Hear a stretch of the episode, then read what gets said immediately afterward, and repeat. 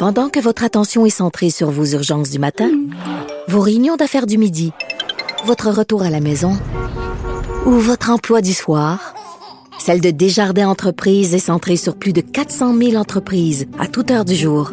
Grâce à notre connaissance des secteurs d'activité et à notre accompagnement spécialisé, nous aidons les entrepreneurs à relever chaque défi pour qu'ils puissent rester centrés sur ce qui compte, le développement de leur entreprise.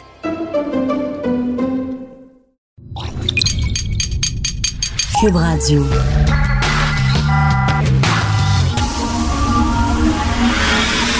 De 10 à 11. De 10 à 11. Politiquement incorrect.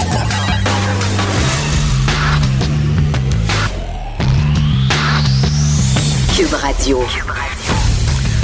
Vendredi 1er mars. Bon matin, bienvenue à Cube Radio. Mon nom est François Lambert. Je suis en remplacement de Maître Richard Martineau qui profite des derniers rayons de soleil dans le sud.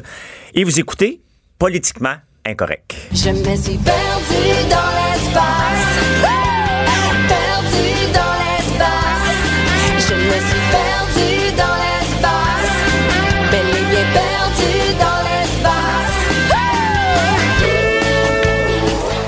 Quelle belle chanson d'Annie Brocoli pour représenter la semaine de Justin Trudeau. J'ai presque le goût d'imiter Roger Brulotte et de dire Justin, Justin, Justin Trudeau.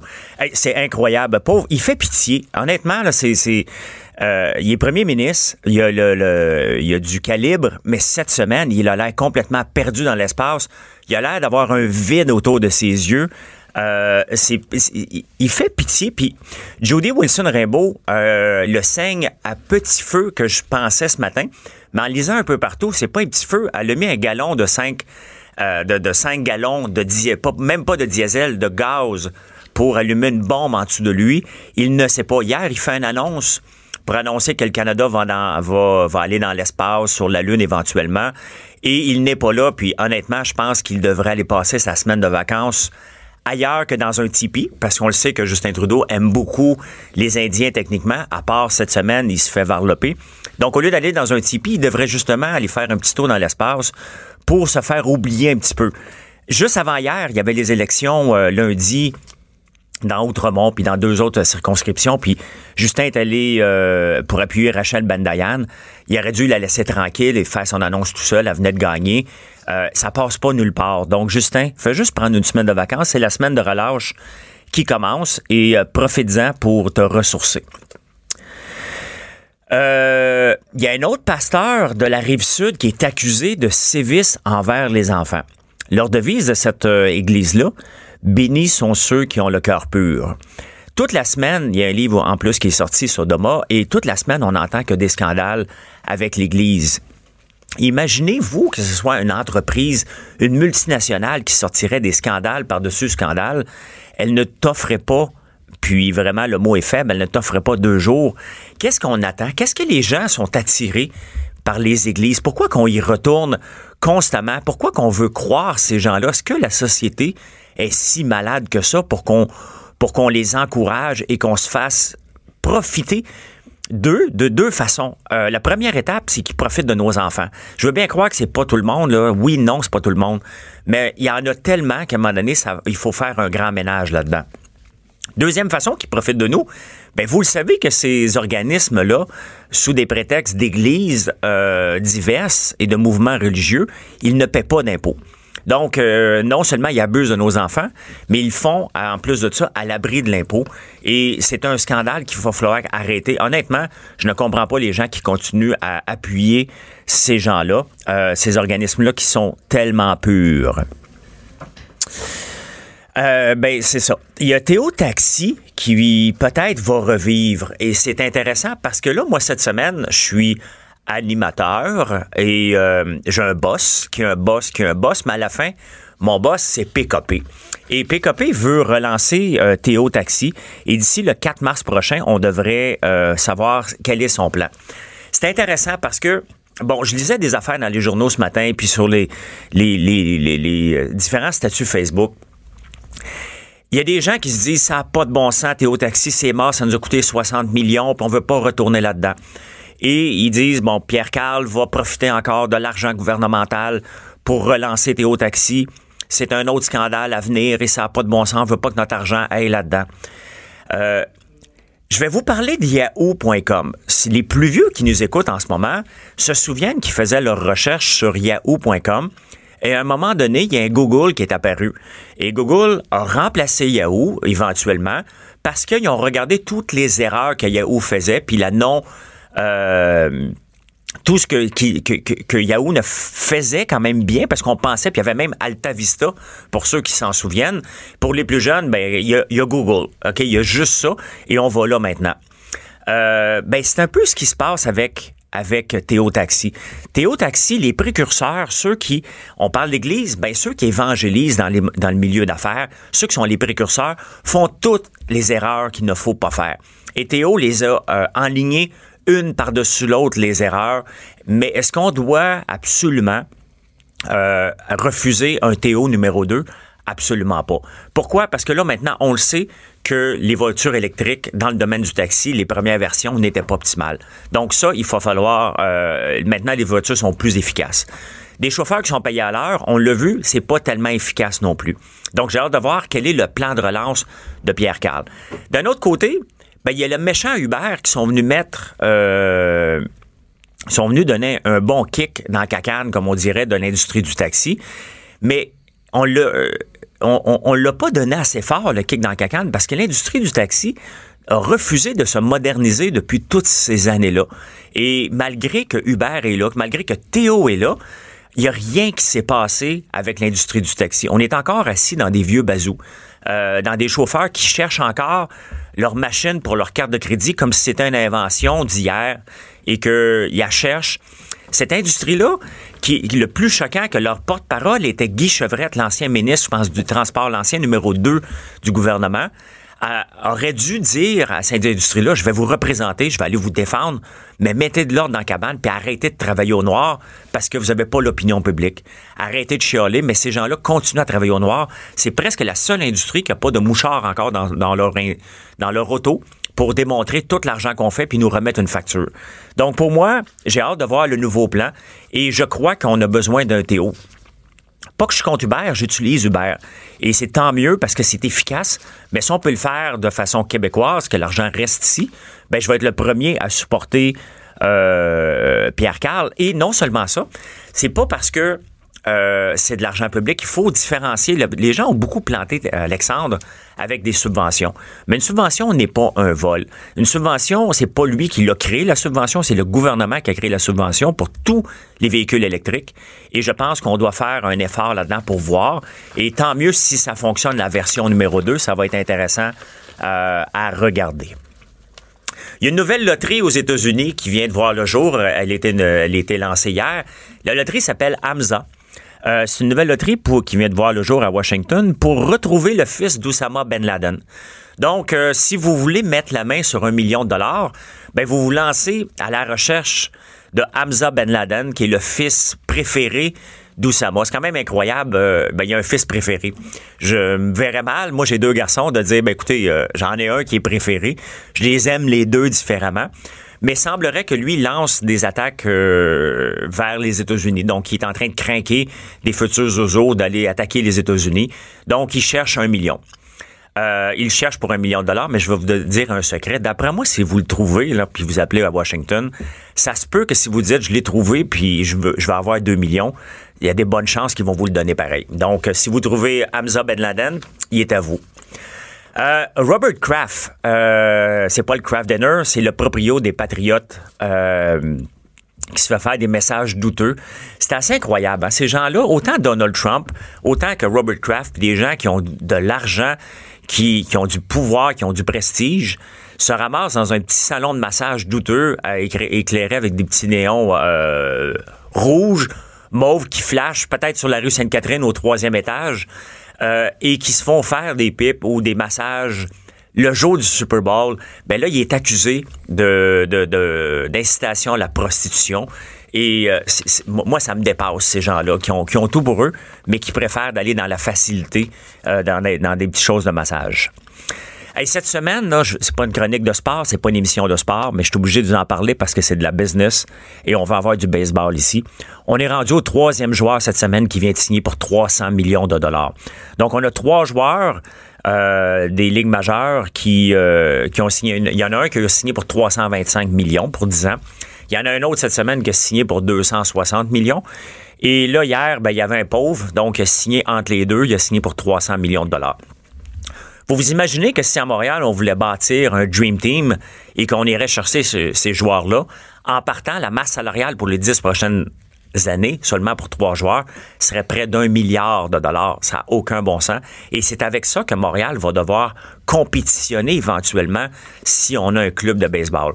Et ça, c'est de la business. Et pour moi, comme homme d'affaires, je me pose toujours les questions, comment des hommes d'affaires, sachant que l'âge moyen des téléspectateurs dans le baseball est de 55 ans. Sachant qu'on donne des contrats faramineux à, ces, euh, à des joueurs que probablement ne livreront jamais la marchandise, comment, on, comment ils peuvent être certains d'aller faire de l'argent puis d'être compétitifs dans ce monde-là? Euh, moi, ça me ça me dépasse et j'embarquerai jamais là-dedans. Je leur souhaite bonne chance. Ce serait le fun d'avoir un club de baseball, mais j'irai certainement pas voir 81 matchs. J'ai de la misère à aller voir 40 matchs du Canadien. J'ai donne mes billets tellement que je trouve que c'est déjà beaucoup pour, euh, pour le, le- le- juste aller, aller s'amuser. Et quand j'étais jeune, mon père, euh, j'espère qu'il écoute mon père. Mon père, quand j'étais jeune, les vendredis, il allait prendre une bière avec ses chums. Mais là, on, va se remettre en contexte avant que le monde se lance dessus puis qu'ils ils disent que c'est un mauvais père. Euh, on est dans les années 75. Il allait prendre une bière, mais c'était plus qu'une bière. Il en prenait plusieurs. Puis on lui demandait quand il revenait, euh, papa, viens nous conduire, t'es drôle quand t'es sous. Il faut se remettre en contexte quand même, mais c'était ça. Puis il disait, non, non, je suis pas pour aller conduire, là, ça n'a pas de sens. Mais bon, c'était comme ça. Pourquoi je vous parle de ça? Parce que cette semaine, la semaine qu'il y a eu à Ottawa, il y a eu des gagnants, les conservateurs et le, parti NPD. Et je pense qu'ils vont aller prendre une bonne bière tablette aujourd'hui parce que euh, ce que Justin Trudeau leur a donné, c'est un, euh, c'est un bar à ciel ouvert. Ils ont donné toutes sortes d'occasions pour déclencher, pour dire qu'ils devraient être démissionnés. La GRC devrait être à ses trousses. Euh, moi, je pense que tout le monde beurre épais là-dedans, puis on va voir la vraie vérité lorsque les accusations vont être déposées contre SNC-Lavalin, parce que on, va avoir des accusations. Donc, je pense que ce soir, à Ottawa, une ville quand même qui est reconnue pour être plate, euh, ben, ils vont dire Cheers, Justin. Thank you very much pour la belle semaine. Et n'oubliez pas, euh, c'est la semaine de relâche qui commence et les pétrolières ont pensé à nous parce que les pétrolières ont décidé, comme à toutes les fois qu'on a des longs congés, de nous augmenter le prix du gaz. Et euh, ce qui me fait sourire avec le prix du gaz, c'est qu'il y a plusieurs années, on a instauré un prix plancher. Un prix plancher pour protéger qui? Pour protéger les indépendants. Et les indépendants, parce qu'il y avait des guerres de prix entre Petro-Canada, entre Esso et tous ces gens-là pour éliminer les petits indépendants. Ben, trouvez-moi un indépendant aujourd'hui, il n'y en a plus, mais on a encore l'instauration du prix plancher. Et au Québec, on paye le gaz le plus cher grâce à ce prix, grâce, on s'entend là, entre guillemets, à ce prix plancher-là. Et euh, ben, il faut le remercier.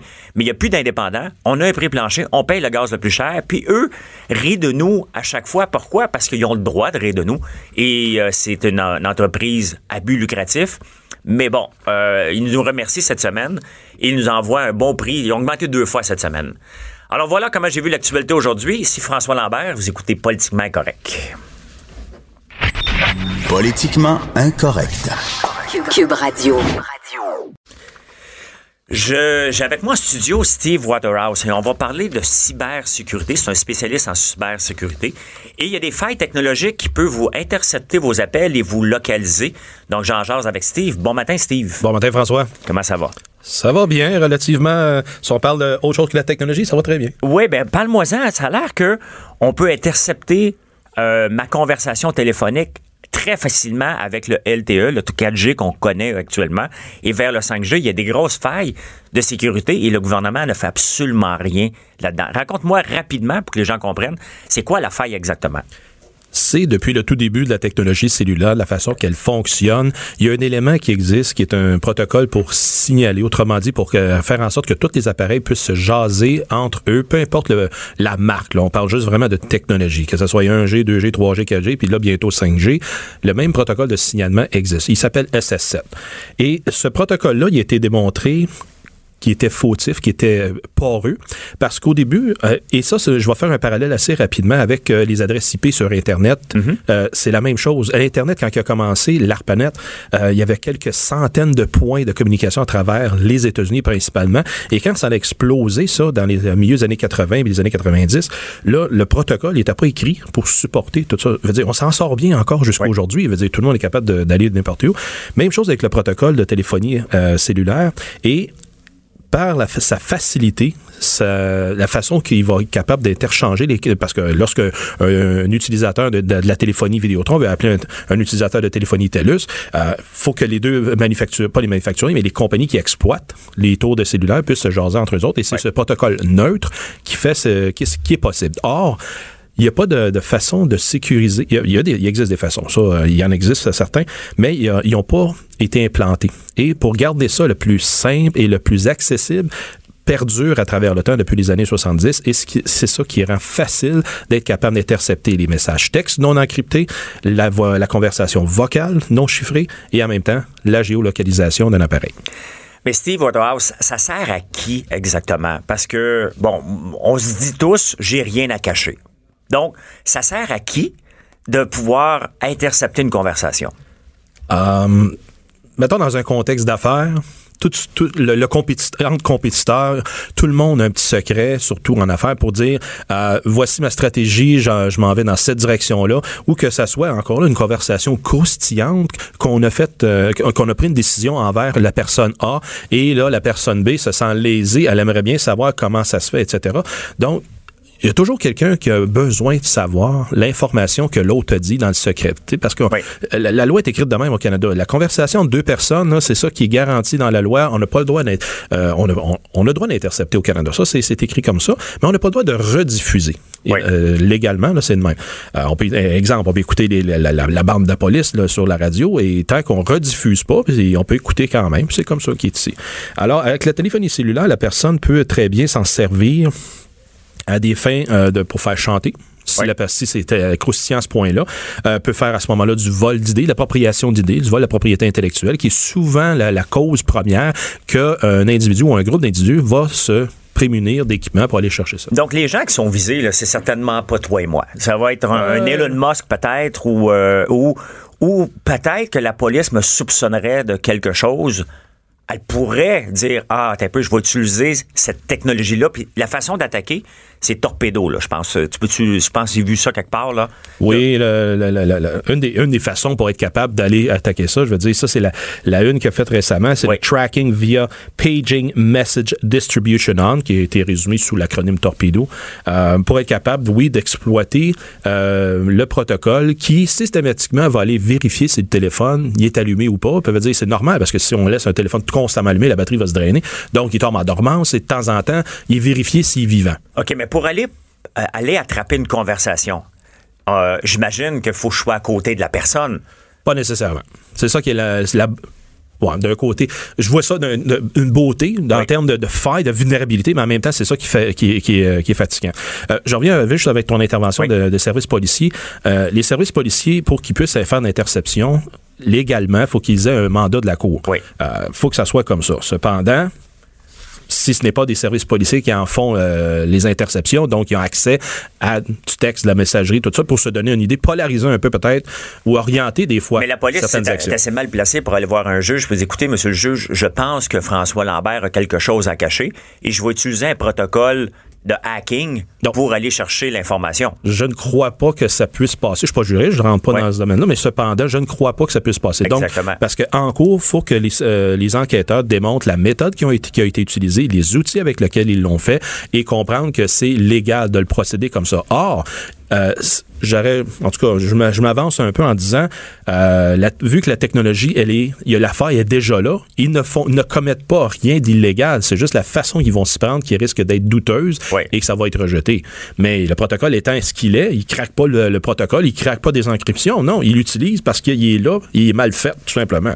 Moi, en tout cas, je- ça serait quelque chose qui serait intéressant à débattre euh, légalement avec des juristes là, pour comprendre si la portée serait bonne. Mais c'est ce qui est intéressant, c'est qu'on a peur de ça, mais promène-toi dans les rues de Montréal, dans le métro, et les gens sont sur le cellulaire comme s'ils étaient tout seuls dans leur maison, puis ils parlent à voix haute de n'importe quoi, puis on peut s'asseoir à côté puis entendre une conversation complète. Absolument. Et c'est pas mal plus facile à, aller frauder quelqu'un de s'asseoir à côté. C'est certain que Justin Trudeau, probablement cette semaine, il tient peut-être pas des grandes conversations au téléphone. Là, Ou du moins, il prend ses téléphones euh, sécurisés pour être capable de faire, euh, tenir ces conversations-là euh, croustillantes. bon, la les téléphones sécurisés, c'est lesquels?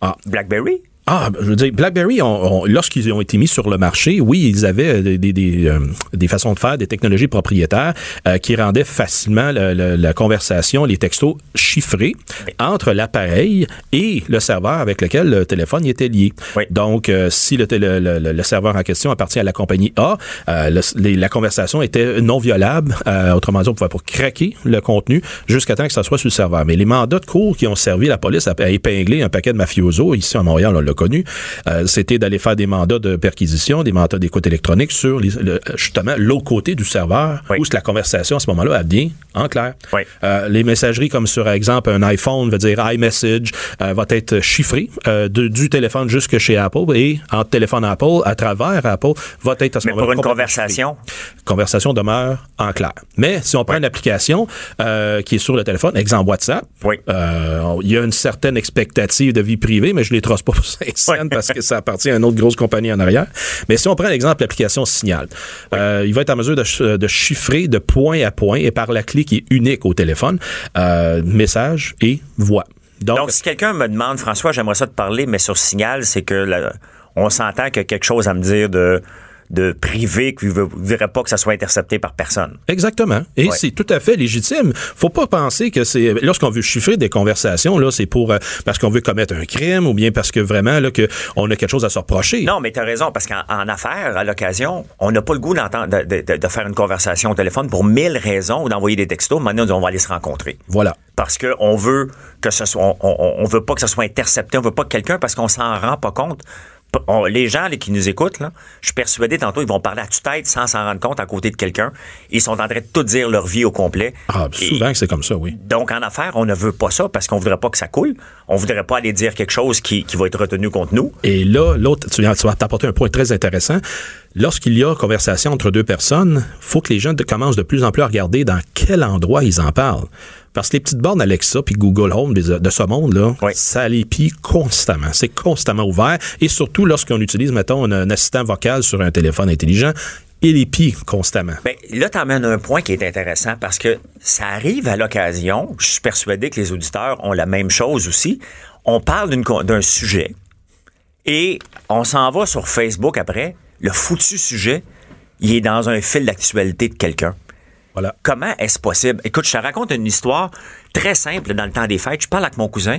On parle de Steinberg, puis les anciens. Tu sais, on parle de Dominion, puis... Hey, c'était quoi le sigle? C'était-tu rouge ou vert? Ben, tabarnouche, deux heures après, on s'en va sur Facebook, mon cousin ouvre son téléphone et dit François, ça n'a pas de sens. Regarde, il y a un article sur Steinberg, Dominion, puis tous les grands Dupuis, tous les grands disparus. On, on se pose toujours des questions. Y a-tu quelqu'un qui nous écoute?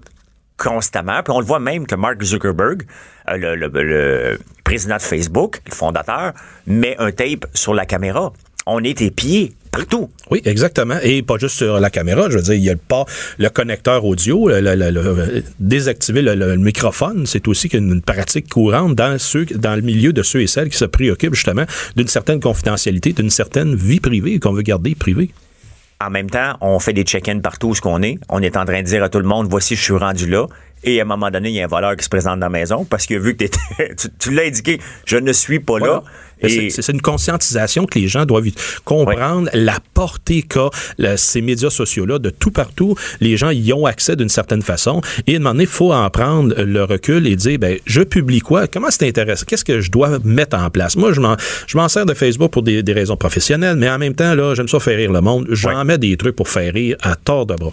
Que quelqu'un qui essaie de deviner, là, où est-ce que je suis dans la vie? Oui, des fois, je publie des photos d'où j'étais en voyage, Oui. mais en différé. Jamais je mets ça live. Je dis, hey, regardez comment c'est le fun au soleil aujourd'hui.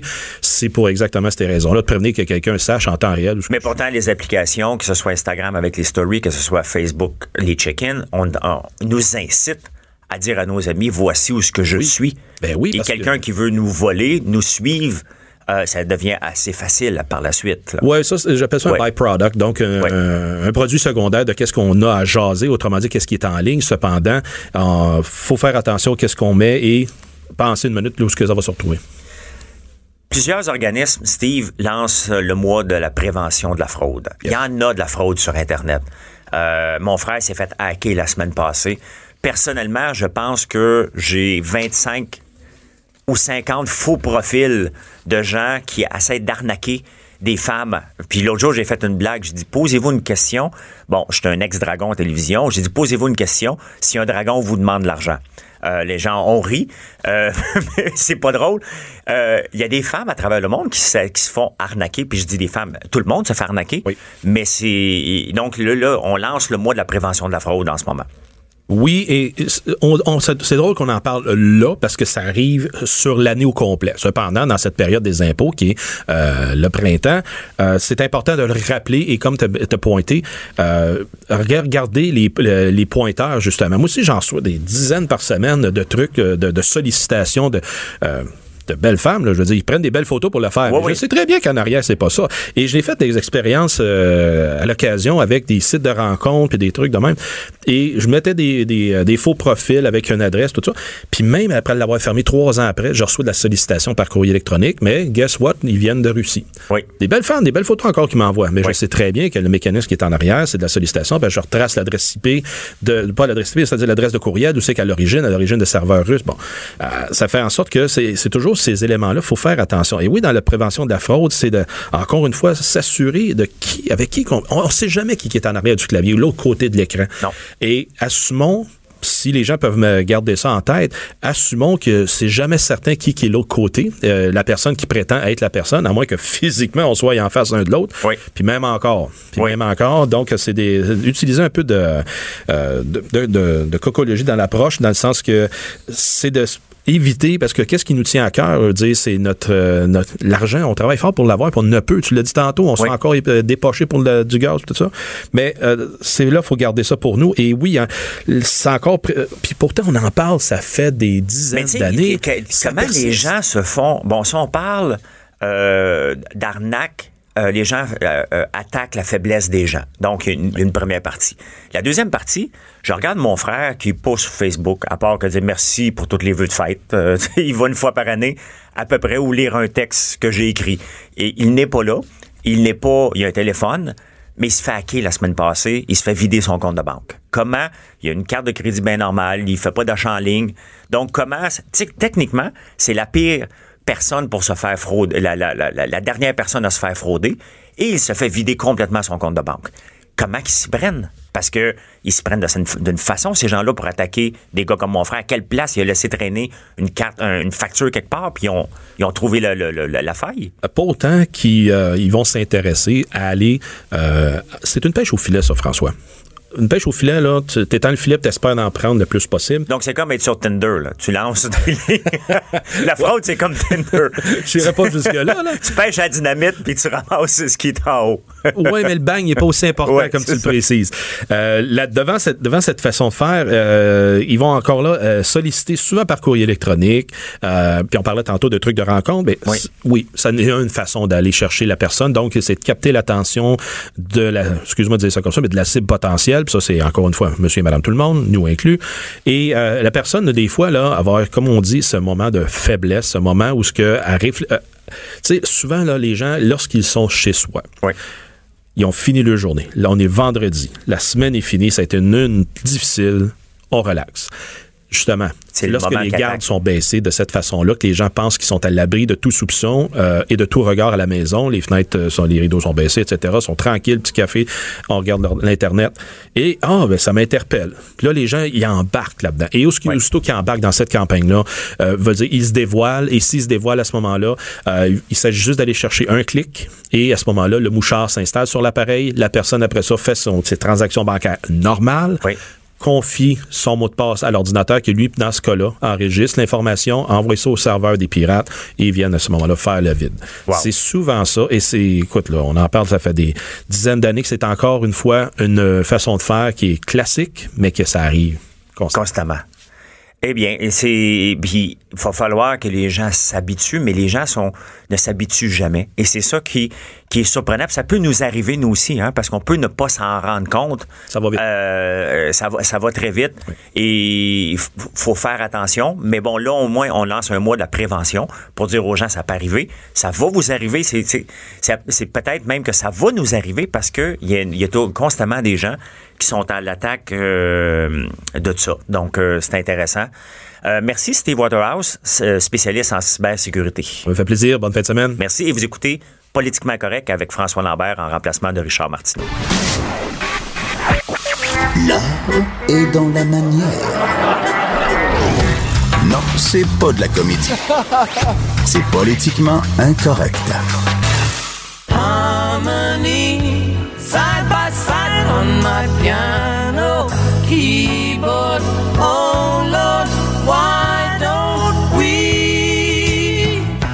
C'est-tu assez bon cette chanson-là de Stevie Wonder avec Elton John, je pense? Hugo, tu peux-tu la rejoindre une autre fois? S'il te plaît, c'est trop bon.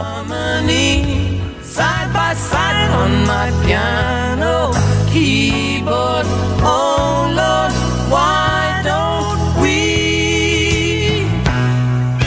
Wow, la chanson s'appelle euh, Ebony and Harmony. Mais je vous parle d'harmonie parce que euh, cette semaine, il va y avoir euh, euh, un colloque le 9 mars sur les enjeux sexualité et technologie, enjeux actuels et futurs. Et il y a une poupée avec une intelligence artificielle. Puis à Montréal elle devient de plus en plus la mecque. Beaucoup d'investissements dans l'intelligence artificielle. Mais là, il y a une poupée sexuelle munie d'intelligence artificielle.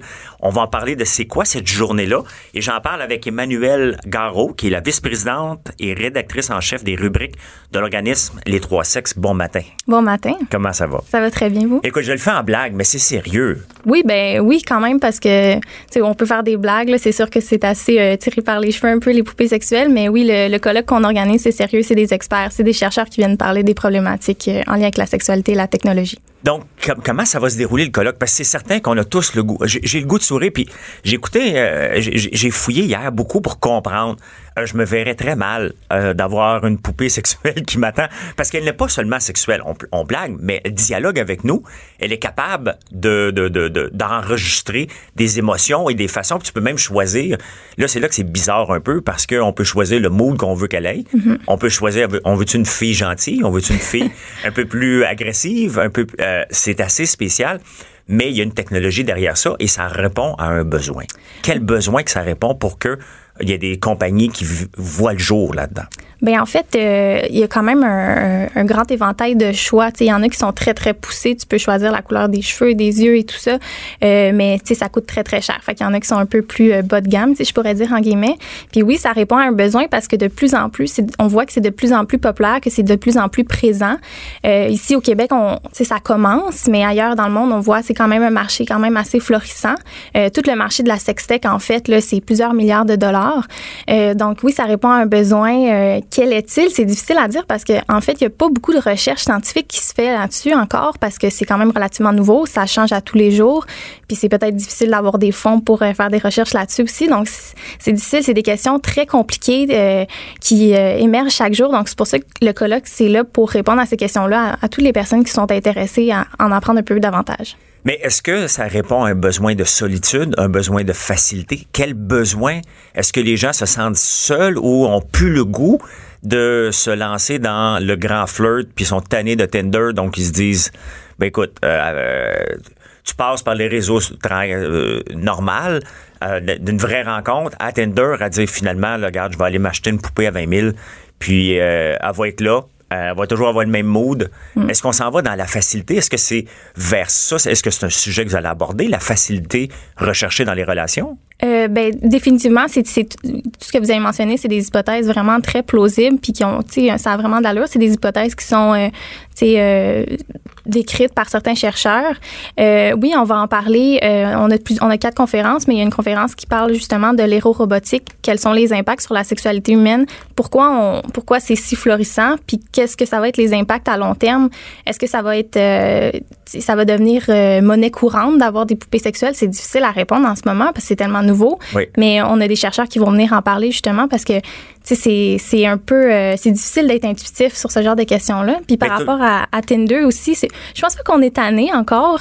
Euh, c'est, quand même euh, une personne sur cinq qui a recours à des applications de rencontres. Donc c'est encore très populaire. Puis ça aussi, ça change la façon dont on vit notre sexualité, dont on interagit avec les autres gens. Ça aussi, on, on a une conférencière qui va venir nous en parler justement. OK.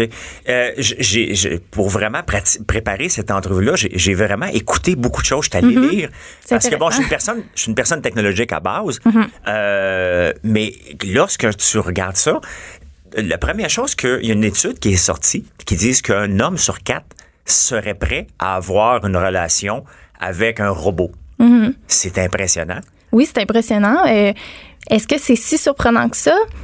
Je sais pas, je sais pas. Peut-être qu'on est rendu là en tant que société. C'est tous des questionnements qu'on va essayer de- de- d'aborder puis de répondre parce qu'il va y avoir beaucoup de chercheurs, il y a beaucoup de professionnels en clinique, euh, tu sais, en sexologie, mais aussi dans d'autres pratiques qui vont voir, ben, qu'est-ce qu'on voit dans notre pratique, c'est quoi nos problématiques, euh, comment on aborde ça? Parce qu'on on veut avoir un- une optique de non-jugement aussi, mais Oui. c'est quand même des sujets relativement sensibles. Euh, Est-ce que c'est surprenant une, une personne sur quatre, euh, ben, un homme sur quatre? C'est une étude parmi tant d'autres. Il n'y en a tellement pas beaucoup que c'est dur de généraliser Parce qu'il n'y en a pas beaucoup pour les femmes. hein. La, la compagnie qui s'appelle Real Doll, je Mhm, pense que Real la- Doll, le, ouais. Mhm. le- le leader euh, vient d'en sortir un prototype pour les hommes. Mais la chose que je remarque, les deux, autant l'homme que la femme, euh, sautent tout de suite euh, avec l'intelligence artificielle aux conversations de sexe. Ah oui. Ça prend, ça prend pas de temps qu'elle amène le sujet, Uh-huh. mais, mais c'est c'est spécial. Donc, elle est là vraiment pour divertir, pour les âmes seules, les gens qui veulent elle est à la maison, on l'allume en arrivant, puis on, on se met à jaser avec euh, un robot.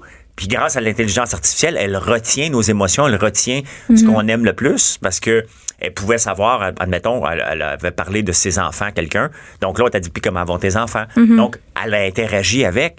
Ouais, C'est- assez développé, mais en même temps, on se rend compte que ces technologies-là sont quand même partout. euh, sais, pas juste dans la sexualité. Là, ça nous frappe un peu parce que ça vient nous chercher du côté un peu personnel, mais en même temps, c'est vraiment euh, omniprésent. C'est pour ça qu'on pense que c'est important d'en discuter parce qu'on n'en discute pas assez selon nous. Donc, qui va être là le 9 mars? Combien de gens vont être là? En fait, on a quatre conférenciers euh, qui vont parler de l'hérorobotique euh, ou l'érobotique. En fait, c'est tout ce qui est en lien avec les poupées sexuelles, ce qu'on jase en ce moment. Oui. Il va y avoir des, un chercheur qui va parler de la réalité virtuelle, l'utilisation de, de la présence virtuelle pour peut-être traiter des, euh, des, des déviances sexuelles, par exemple.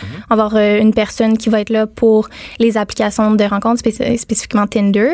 On va avoir euh, deux autres conférencières sur euh, la présence sur les réseaux sociaux, les stéréotypes de genre, comment qu'on se perçoit dans le virtuel aussi. Mais en plus de ces quatre conférences-là, on a aussi des kiosques un peu plus hands-on, si je pourrais dire. Donc vraiment de- d'essayer ces technologies-là. Je peux pas vous en dire trop parce que c'est vraiment une surprise pour les personnes qui ont décidé de venir au colloque, qui ont décidé d'acheter leur billet. Mais c'est vraiment là, je, ça va être impressionnant là, de pouvoir vraiment expérimenter ces technologies-là. Mais essayez, ils vont pas. Ils vont pas. attends un peu, Tout le monde reste habillé. Ils vont pas baiser la poupée. Non, là. non, non, mais on va avoir vraiment des, des prototypes de, de différentes technologies. Euh, sur notre, sur nos, nos réseaux sociaux, on a fait la promotion de comme un condom ultra résistant avec une nouvelle technologie. Fait que, ça, ça va être très varié ce qu'on va avoir. euh. Ouais. Mais qui va assister? Qui, euh, le- tout, tout le monde? Comme moi, si je veux, je Oui, peux aller euh, tout à fait. assister. euh, C'est ouvert euh, au grand public, à toutes les personnes qui sont intéressées par ces enjeux-là. C'est sûr que euh, ça va être principalement des chercheurs, des universitaires ou des professionnels qui travaillent en, en sexologie ou dans des domaines connexes, là, psychologie, travail social et tout, parce qu'ils sont plus, disons, confrontés à ça dans leur pratique ou dans leur recherche. Mais c'est vraiment ouvert à, à toutes les personnes qui seraient intéressées. OK. Je, je regardais aussi dans, dans le même optique qu'on a parlé, parce que là, on parle de poupée parce que ça fait sourire, parce que c'est pas une poupée gonflable qu'on se met. Non, à gonfler. non, là. non, on est Elle a vraiment l'air vraiment réelle que ça. Et tu peux même choisir, euh, il y, a y a 50 différentes sortes de mamelons que tu peux choisir. Ah oui, c'est très poussé, là. On Oui. choisit toutes les parties. Oui, ben, on choisit les- les plus, euh, exactement. oui. Donc, allez voir les gens sur Internet, vous allez voir Real Doll, allez voir, ça, ça fait sourire, mais ça répond à un marché. Lorsque des compagnies euh, font lever des millions de dollars pour mettre la technologie au, au- derrière le sexe, dans le fond, euh, ben, c'est que c'est sérieux puis ça répond à un besoin.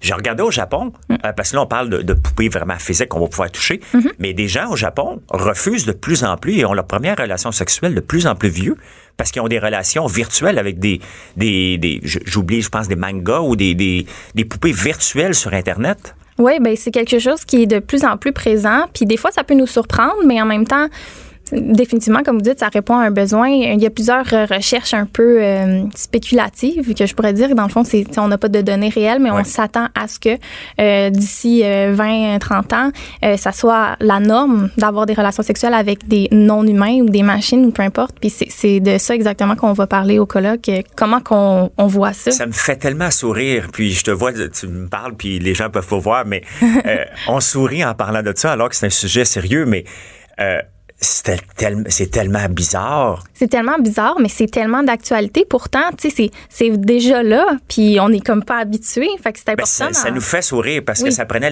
l'intelligence artificielle, euh, parce que sinon, c'est une poupée gonflable, à, je sais pas combien ça coûte, là, mettons 30$, piastres, puis, mais là, les gens vont vraiment faire l'amour ou baiser, ou je sais pas si on peut dire faire l'amour, ou en tout cas, ils vont avoir un acte sexuel Oui.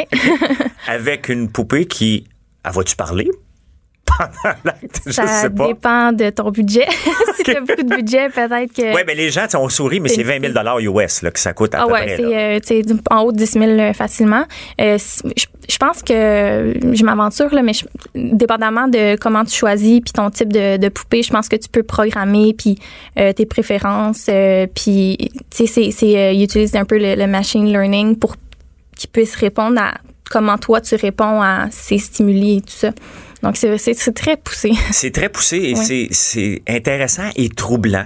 Euh, je trouve que, ça, tu sais, personnellement, euh, ben, je pense qu'il y a personne qui va s'en vanter. Si je n'achetais une, on s'entend que c'est pas comme si j'achetais une chambre hyperbare que je dirais à tout le monde, viens essayer la chambre hyperbare. Là. Non, il mais y a personne qui va il y en- essayer. il y, en a qui sont très ouverts, puis c'est très correct aussi. Tu sais, peut-être que là, pour l'instant, c'est tellement nouveau qu'il y a comme un malaise, mais euh, de plus en plus, ça va, ça va devenir de- tellement de plus en plus présent que les gens vont être de plus en plus à l'aise. C'est comme n'importe quel euh, mode ou pratique sexuelle euh, qui, au fil du temps, se, se démocratise, se normalise un peu. Oui, mais ça représente un malaise dans la société, un malaise d'affronter les gens parce Ah, qu'elle elle ne dira jamais non, elle. Elle ne elle nous obstinerait pas, parce que si ça nous obstine, on va fermer le Bluetooth, puis euh, on y parlera plus, là, on va fermer la switch en arrière. Ah, définitivement, ça crée un immense malaise. Tout ce qui est en lien avec la sexualité, quand on en parle en société, c'est toujours un malaise. Là, peut-être d'autant plus parce que ça change vraiment la façon dont on perçoit les relations avec autrui, les relations de couple, les relations sexuelles. Ça change vraiment. Euh, à la, à la base de ce qu'on connaît, c'est totalement différent. Donc oui, définitivement, euh, ça chamboule un peu nos, nos conceptions. Beaucoup, et, mais c'est intéressant parce que c'est l'intelligence artificielle. Puis les gens se demandent souvent, parce qu'on entend beaucoup dans les, dans les affaires dernièrement, l'intelligence artificielle, puis des investissements en intelligence artificielle, puis on se demande, mais c'est quoi derrière l'intelligence artificielle? Ben, derrière l'intelligence artificielle, en ce moment, il y a une poupée, Real Doll, qui, je pense, est développée à San Diego. Il va sûrement avoir d'autres compétiteurs sur un marché. Donc, euh, ça s'en vient ici. Est-ce qu'il va en avoir une poupée la semaine prochaine ici? Ah, je sais, peux pas euh, le dire, Moi, hein? je peux pas le divulguer pour le Ben, je moment. pense que son sourire veut dire beaucoup. Je te remercie beaucoup, Emmanuel est vice-présidente et rédactrice en chef des rubriques de l'organisme Les Trois Sexes. Oui. Et vous écoutez Politiquement Correct avec François Lambert en remplacement de Maître Richard Martineau. Politiquement incorrect. Cube Radio. Je me suis perdue dans l'espace.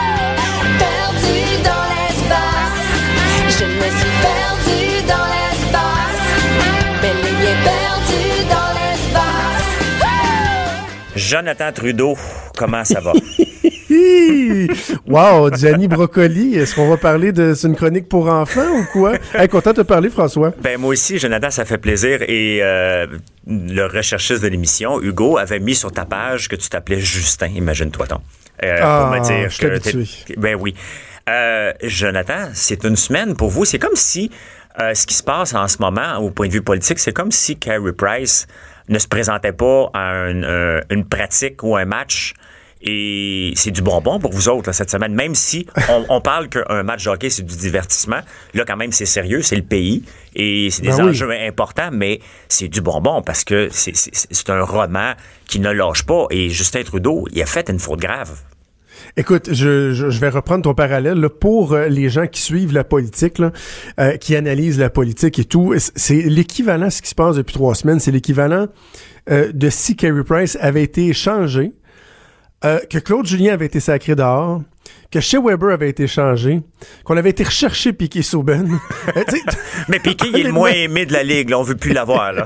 ouais, ouais, il est surestimé. Mais c'est parce que c'est, jour après jour. C'est pas juste une bombe qui a éclaté et que, tu sais, bon, on fait du temps là-dessus. Non, non, c'est que la crise continue toujours de, de, de, de, de perdurer, d'augmenter. Il y a des éléments nouveaux. Puis, tu sais, François, moi, je dis toujours, une crise politique, là, c'est un peu comme un, un feu. Euh, euh, prends un, un paquet d'allumettes, là. Tu trouves Oui. un paquet d'allumettes. On jouait à ça quand on était jeune, là, ou dans des petites expériences, des débrouillards, là. T'ouvres, tu craques euh, quelques allumettes, puis tu mets un verre par-dessus où tu viens étouffer, le- tu sais, il n'y a plus Oui. d'oxygène. Le feu, il va s'éteindre, mais dès que tu vas y redonner un peu d'oxygène, il va se rallumer. Or, c'est ça la crise de SNC-Lavalin, Jody Wilson-Raybould. À chaque fois qu'on pense que on peut-être on a peut-être fait le tour, ben on se rend compte que finalement il y a toujours des nouveaux éléments et là même si ça a explosé euh, cette semaine avec le témoignage, on sait déjà, on sait déjà que il y aura d'autres étapes parce que entre autres là, la semaine prochaine, euh, Jerry Butts qui était le, le- le plus proche conseiller de, de- de Justin Trudeau euh, va témoigner devant le comité de la justice.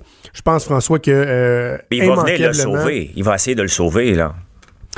ils vont essayer de le sauver. En fait, ils vont essayer de, de- de le sauver en faisant un peu euh, un travail de destruction de Jody Wilson-Raybould. Essentiellement, c'est ce qu'ils doivent faire. Et la première étape pour en arriver là, à mon sens, qui est inévitable, c'est de la sacrer dehors à grands coups de pied dans le dessus du caucus euh, des libéraux. Là. Parce Ouais, qu'elle ben, fait partie un- du caucus encore, tu sais. Mais elle va aller où? Il va-tu, euh, est-ce que Andrew Scheer euh, ramassait son numéro de, de cellulaire puis euh, l'appelle à tous les jours? Elle, elle s'en va où? Elle, Euh, elle s'en ira pas. non. Euh, moi, je pense qu'elle va rester comme indépendante. De toute façon, euh, euh, mettons qu'elle qu'elle siège comme indépendante, elle pourra superviser euh, l'érection de sa sculpture comme sainte, sainte Jodie Wilson-Raybould, parce qu'on va se le dire, c'est pas mal ça qui est en train de devenir. Elle passe pour une héroïne, et c'est quoi, je, dis ça comme si j'étais euh, cynique, mais je, je suis bien d'accord. là. Euh, donc, elle passe pour une héroïne, et là, en plus, si elle est mise dehors, elle va passer pour une martyre. Mais si on joue à être Justin Trudeau, être dans la peau de Justin Trudeau, son travail, c'est d'essayer de démolir la crédibilité de Jody Wilson-Raybould parce que pour l'instant, c'est hashtag on te croit, Jody. Là, tout le monde la croit, donc il va vouloir avoir les coups des franges pour euh, faire une collision frontale avec elle pour vraiment tenter de la démolir euh, lorsque lui ou ses collègues vont, vont témoigner devant le comité de la justice. Et franchement, pour ça, il il faut, il faut que- que- que- qu'elle ne soit plus euh, euh, membre de son caucus libéral. là. Franchement, Mais je vois pas ça, ça ça. jamais. Tu sais, moi, je vois Justin en ce moment, là, je me fais une image. là, quand on passe tous des moments donnés, des mauvaises journées ou des mauvaises semaines, ça va moins bien. Puis on se lève le matin puis on snooze deux, trois fois. J'ai comme l'impression que Sophie doit lui donner un petit coup de pied. Justin, lève-toi. là. faut, faut, faut que tu Ah, passes à mais autre écoute, chose. Écoute, ouais. euh, ça finit pas. Et C'est rare de voir des crises qui durent aussi longtemps que ça. Moi, pour avoir été en politique assez longtemps, pour avoir euh, aussi travaillé deux ans au cabinet du premier ministre, euh, il y a des fois où, premièrement, là, effectivement, tu as l'impression que tu t'en sortiras pas, ja- tu t'en sortiras jamais. Mais normalement, tu sais, tu finis par avoir une espèce d'accalmie. À un moment donné, il y a une lassitude devant certains dossiers. Les gens passent à autre chose. puis- Mais là, c'est que ça perdure et ça perdure. Et c'est qu'il y a des questions qui sont fondamentales qui se posent au sujet de, de, de l'éthique, du sens de l'éthique de ce gouvernement-là, de la probité de ce premier ministre-là. Et franchement, euh, François, j'en parle depuis des semaines. J'écris là-dessus dans le journal, j'en parle à la TV. Euh, je, je, je te dirais que c'est- c'est c'est un peu essoufflant d'aller à contre-courant du, du, du narratif médiatique et politique ici au Québec, là, qui est différent de ce qui se passe ailleurs au Canada.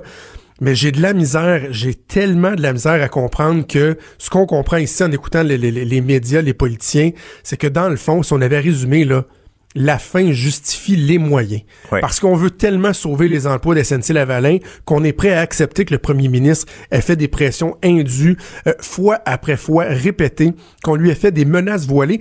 Pire que ça, on est même prêt à accepter le fait qu'il l'a dégommé pour faire indirectement ce qu'il ne pouvait pas faire directement, ben, c'est là qu'est la, la, la faute la plus grave. Elle est là parce que elle ne voulait pas collaborer. Il la tasse. Exactement. Parce que le Et elle premier n'accepte pas sa, démo- sa- cette démotion. Puis c'est normal. là. Il n'y a personne Le qui va premier accepter. ministre dit, François, euh, moi, le l'indépendance euh, euh, judiciaire, c'est fondamental. Je n'ai jamais outrepassé cette ligne. J'ai juste défendu les good jobs, les bons Ouais. emplois. Mais dans les faits, et, et c'est important de le répéter parce que j'ai l'impression qu'il y a à peu près juste moi puis deux, trois autres personnes au Québec qui expliquons ça, là. Il a fait indirectement ce qu'il pouvait pas faire directement. Exact. Et, et- à mon sens, je vois pas en quoi ce serait moins pire, mais au Québec, parce que euh, SNC Lavalin est un fleuron de la corruption québécoise, on y tient tellement qu'on est prêt à tout avaler, à tout accepter. Et là, c'est-tu assez ironique, François, de se rendre compte que Justin Trudeau, qu'on a toujours décrit comme étant un fédéraliste centralisateur, digne fils de Pierre-Éliott Trudeau, qui dans le fond aime pas vraiment le Québec, aime pas les provinces, les regarde de haut. Finalement, Justin Trudeau est en train de devenir capitaine, Cana- euh, capitaine Québec, toi. Oui. Après avoir été capitaine Canada, c'est Justin Trudeau capitaine Québec, alors qu'on oublie de dire que dans le fond, il a peut-être subi beaucoup, beaucoup de pression suite aux quelques dizaines, là, il y en a qui parlent d'une centaine de rencontres entre des lobbyistes de SNC-Lavalin et des représentants et du gouvernement et du cabinet du premier ministre au cours des dernières années, et qu'il a peut-être cédé à des intérêts corporatifs qui, depuis des années, engraissent le Parti libéral du Canada à coût de dizaines de milliers de dollars, 100 000 dollars de contributions illégales qu'ils ont dû rembourser Ouais. il y a quelques années à peine, et il se présente comme étant le sauveur du Québec, alors que dans les faits, c'est une compagnie corrompue à l'os qui nous fait honte. Moi, j'en Oui. reviens pas. Je, je suis plus capable d'entendre ce discours-là, franchement. Je, je, je- je- Mais tu sais, le problème, c'est que je suis 100% d'accord avec toi, c'est qu'on essaie de protéger une entreprise qui est gangrénée et il n'y a rien à faire. C'est que quand même, c'est un nouveau qui est là. Toute l'infrastructure, encore dernièrement au pont Jacques-Cartier, on a reçu cette semaine le, le- le fils de Kadhafi, qu'on lui payait à peu près tout. Euh, Ben pas oui. à peu près, on lui payait tout et plus. Euh, 30 000 pièces de pute, on va le dire. Là, Ben c'est oui. sec, là, mais c'est, c'est ça. Puis 1,4 million de dépenses en quelques mois parce que ça valait la peine de le flatter dans le sens du poil pour aller chercher des milliards de contrats, euh, des milliards en contrats en Libye de façon un peu croche. Il y avait un article ce matin euh, de Francis Veil dans la presse qui explique la- la- l'article 715.3. Je pense, que- je me trompe, je pense que c'est ça qui est le nouvel article. là. Et il y a des fautes graves qu'on ne connaît pas, qu'on a hâte de savoir pour que SNC Lavalin va être sur quoi il va être accusé parce que c'est pas juste de la pécadille, c'est de la corruption. Faut que l'argent ait servi à, des fins de euh, comme- de- voyons comment j'oublie là, mais de, de corruption mondiale. Il a fallu que ça Oui, serve c'est au, euh, à l'étranger, auprès d'agents étrangers. Exact. Mais ça, moi, j'ai été le premier il y a deux semaines à analyser, euh, et c'est, je, je l'ai dit, c'était les conservateurs qui avaient fait une analyse juridique qui m'ont transmis, mais il y a des points dans le règlement qui font en sorte que on comprend que SNC Lavalin n'était pas admissible à un accord de réparation. Francis Veil en, euh, parle de quelques points, mais euh, les points que moi j'ai Oui. apportés sont à l'effet que euh, c'était dit dans cet accord-là qu'on peut pas invoquer l'économie, la sécurité de l'économie, l'intérêt national pour euh, donner un accord de réparation lorsque c'est de la corruption qui a été fait à l'étranger. Ben, c'est exactement ça. Ben, c'est exactement de ça euh, qui sont accusés. Et moi, là, je, je- je- la question, pourquoi? Ouais, mais pourquoi elle l'a pas faite? Mais pourquoi elle l'a pas faite? Comme je dis dans ma chronique ce matin dans le journal, pour moi, elle est obsolète, cette question-là. Oui. Elle n'a plus la raison d'être posée parce que c'est beaucoup plus grave le reste qui est autour de ça. Et franchement, de laisser des entendre, euh, de, de, de, de, laisser des gens dire, laisser planer que, ouais, tu c'est-tu parce que c'était une compagnie du Québec qui voulait pas? On peut-tu rappeler que Jody Wilson-Raybould, c'était pas la décision de ne pas offrir d'accord de réparation, là. C'était pas sa décision. Non. C'était la directrice des poursuites pénales qui a pris cette décision-là. Et ce que Jody Wilson-Raybould refusait, c'était d'utiliser son pouvoir de procureur général pour forcer sa directrice des poursuites pénales à revoir, à renverser sa décision. Donc, c'est quoi? Ça voudrait dire que la directrice des poursuites pénales elle-même était pas objective et voulait du mal au Québec et à SNC-Lavalin. Voyons, là, arrêtez.